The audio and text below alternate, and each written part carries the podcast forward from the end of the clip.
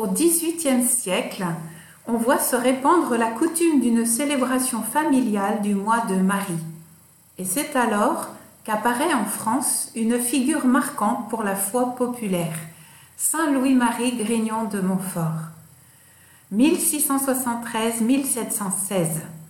Ordonné prêtre en 1700, sa pensée aura une forte influence sur la spiritualité mariale dès le XVIIIe siècle et jusqu'à nos jours. La devise Totus Tuus, choisie par Jean-Paul II, en est issue. Qui est Saint Louis-Marie Un missionnaire de feu, car fou de Dieu. Né le 31 janvier 1673 dans une famille de 18 enfants, il développe très tôt une piété affectueuse pour la Vierge Marie, à tel point que lors de sa confirmation, il ajoutera Marie à son prénom, et c'est en souvenir de son baptême qu'il rajoute de Montfort. Aujourd'hui, nous parlerons de sa vie missionnaire et de quelques écrits. En 1695, il entre à Saint-Sulpice. Là, il lit beaucoup et pratiquement tous les livres de spiritualité mariale. Ordonné en 1700, pour ses missions, il utilise des procédés qui, sont caractéristiques. Renouvellement des promesses du baptême, procession, liturgie vivante, mise en scène de la passion, bref.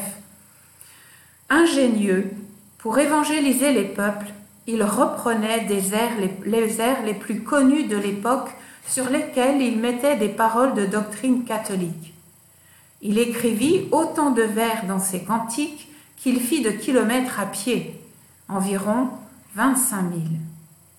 Il a le don de toucher les cœurs, mais ses succès suscitent aussi la jalousie. Il se voit interdire de prêcher dans le diocèse de Poitiers. Que va-t-il faire? À pied, il part à Rome pour demander l'avis du pape Clément XI. Celui-ci le nomme missionnaire apostolique en France, lui disant Vous avez, monsieur, un assez grand champ en France pour exercer votre zèle. N'allez point ailleurs et travaillez toujours en parfaite soumission aux évêques des diocèses où vous serez appelés. Dieu, par ce moyen, en donnera bénédiction à vos travaux. Quel missionnaire est-il? Zélé il l'est. En effet, en 16 ans de ministère, il organise entre 150 et 200 missions et retraites en vue du salut des âmes. Il parcourra à pied tout l'ouest de la France. Rien ne l'arrête. Pour que ces missions aient un effet durable, il fonde des fraternités et associations. Et comme souvenir tangible, il fait ériger des calvaires. Lorsque Louis XIV lui demande de détruire celui de Pontchâteau, il dira Plantons la croix dans nos cœurs, elle y sera mieux placée que partout ailleurs.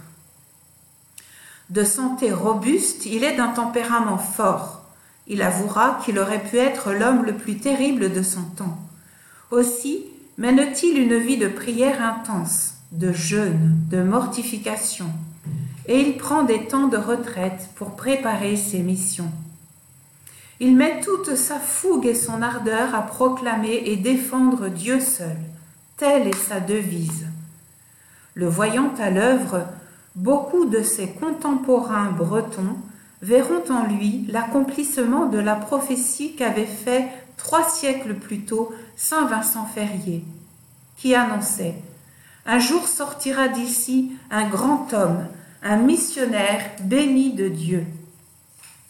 Conscient du dessèchement que produit le jansénisme dans les cœurs et les âmes des chrétiens, et face au relâchement qu'il constatait, il entraîne les baptisés à renouveler les promesses de leur baptême.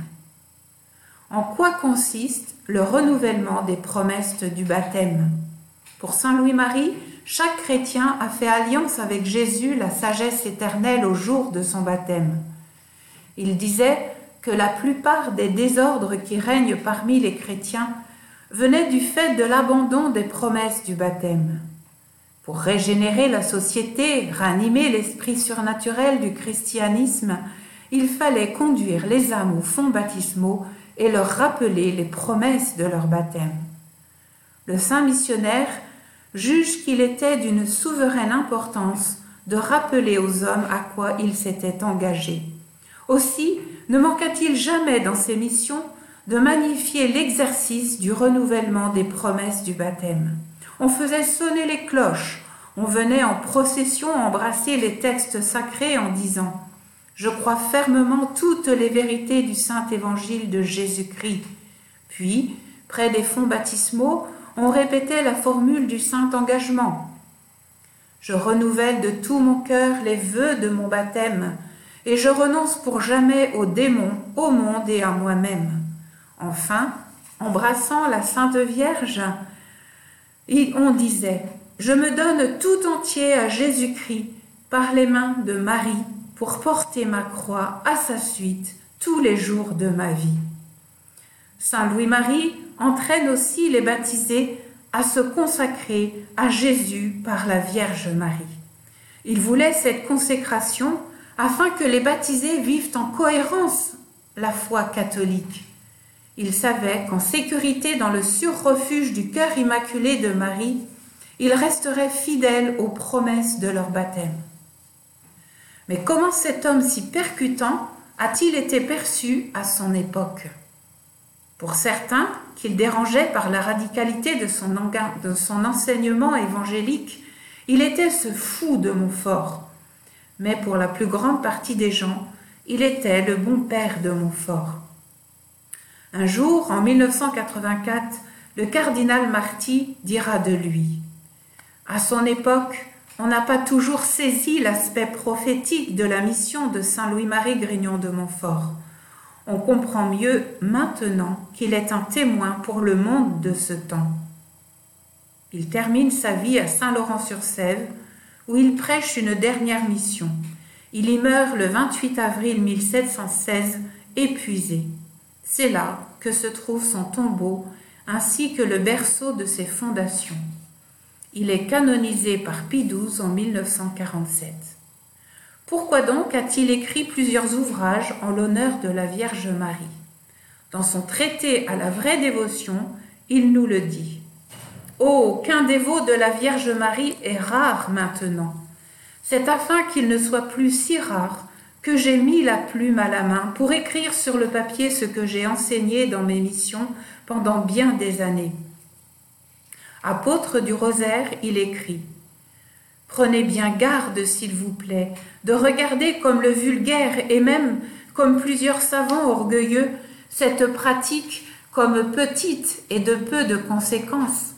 Elle est vraiment grande, sublime et divine. C'est le ciel qui nous l'a donnée et l'a donnée pour convertir les pécheurs les plus endurcis et les hérétiques les plus obstinés. Ce n'est pas à proprement parler la longueur mais la ferveur de la prière qui plaît à Dieu et qui lui gagne le cœur. Un seul Ave Maria bien dit est d'un plus grand mérite que cent cinquante mal dits. Presque tous les chrétiens catholiques récitent le rosaire, le chapelet ou quelques dizaines d'Ave.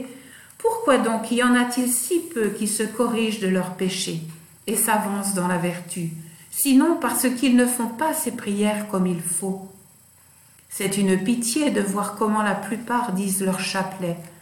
Ils le disent avec une précipitation étonnante, et ils mangent même une partie des paroles. On ne voudrait pas faire un compliment de cette manière ridicule au dernier des hommes, et on croit que Jésus et Marie en seront honorés. Il recommande alors, de toutes les manières de réciter le Saint Rosaire, la plus glorieuse à Dieu la plus salutaire à l'âme et la plus terrible au diable, c'est de le psalmodier ou de le réciter publiquement à deux cœurs. Pourquoi invoquer Marie?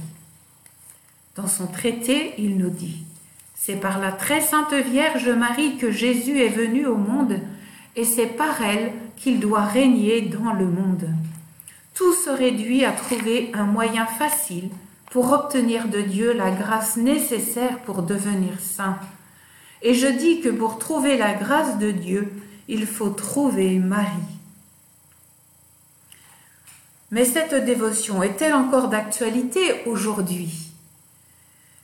Saint Louis-Marie nous dit que ma peine serait bien employée si ce petit écrit, tombant entre les mains d'une âme bien née, lui découvrait et inspirait par la grâce du Saint-Esprit l'excellence et le prix de la vraie et solide dévotion à la très sainte Vierge Marie.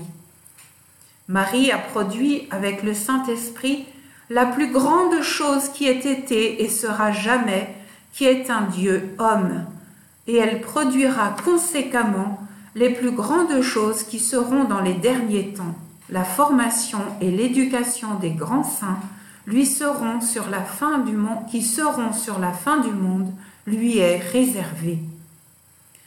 Avons-nous des témoins de cette dévotion à notre époque? Jean-Paul II, qui connaissait les écrits de Saint Louis-Marie, les a vécus à la perfection. Il nous dit Grâce à Saint Louis-Marie Grignon de Montfort, j'ai compris que l'authentique dévotion à la Mère de Dieu est véritablement christocentrique, profondément enracinée dans le mystère trinitaire et dans ceux de l'incarnation et de la rédemption. J'ai donc ainsi redécouvert la piété mariale avec une attention renouvelée. Cette forme de piété n'a cessé de grandir en moi et de porter ses fruits. Écoutons maintenant Saint Louis-Marie supplier Dieu, dans sa prière embrasée, d'envoyer ce qu'il avait prophétisé, les apôtres des derniers temps. Qu'est-ce que je vous demande? Des prêtres libres de votre liberté, détachés de tout, sans père, sans mère, sans frère, sans sœur, sans parents selon la chair, sans amis selon le monde, des esclaves de votre amour et de votre volonté, des hommes selon votre cœur, qui sans propre volonté qui les souille et les arrête, comme autant de nouveaux David, le bâton de la croix et la ronde du Saint-Rosaire dans les mains. De vrais serviteurs de la Vierge Marie, qui, comme autant de saint Dominique, aillent partout, le flambeau luisant et brûlant du Saint Évangile dans la bouche et le Saint Rosaire à la main, aboyer comme des chiens, brûler comme des feux et éclairer les ténèbres du monde comme des soleils, et qui, par le moyen d'une vraie dévotion à Marie, écrasent partout où ils iront la tête de l'ancien serpent. Ces imitateurs des apôtres prêcheront avec une grande force et vertu, si grande et si éclatante qu'ils remueront tous les esprits et les cœurs des lieux où ils prêcheront. C'est à vous seul à faire, par votre grâce, cette assemblée. Si l'homme y met le, premier la main, rien ne sera fait. S'il y mêle du sien avec vous, il gâtera tout. C'est votre ouvrage, grand Dieu. Faites votre œuvre tout divin.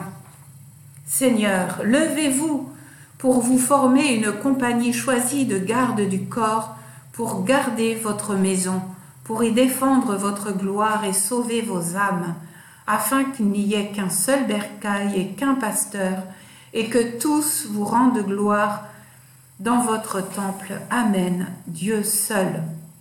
Nous retrouvons ici une description touchante de Saint Jean-Paul II. Pour terminer, reprenons ces questions. France, fille aînée de l'Église, es-tu fidèle aux promesses de ton baptême? France, éducatrice des peuples, es-tu fidèle à ton alliance avec la sagesse éternelle? Nous les comprenons mieux à présent. Elles trouvent résonance en nos cœurs. Enfin, pour conclure, le père Lucien Marie pensait que Saint Louis-Marie a ouvert une nouvelle période de l'histoire de l'Église en la marquant de sa spiritualité.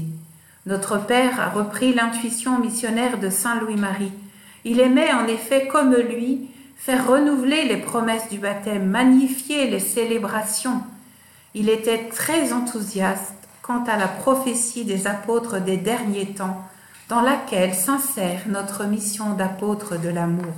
Alors, chers amis, priez pour nous, afin que nous mettions le feu de l'amour dans le monde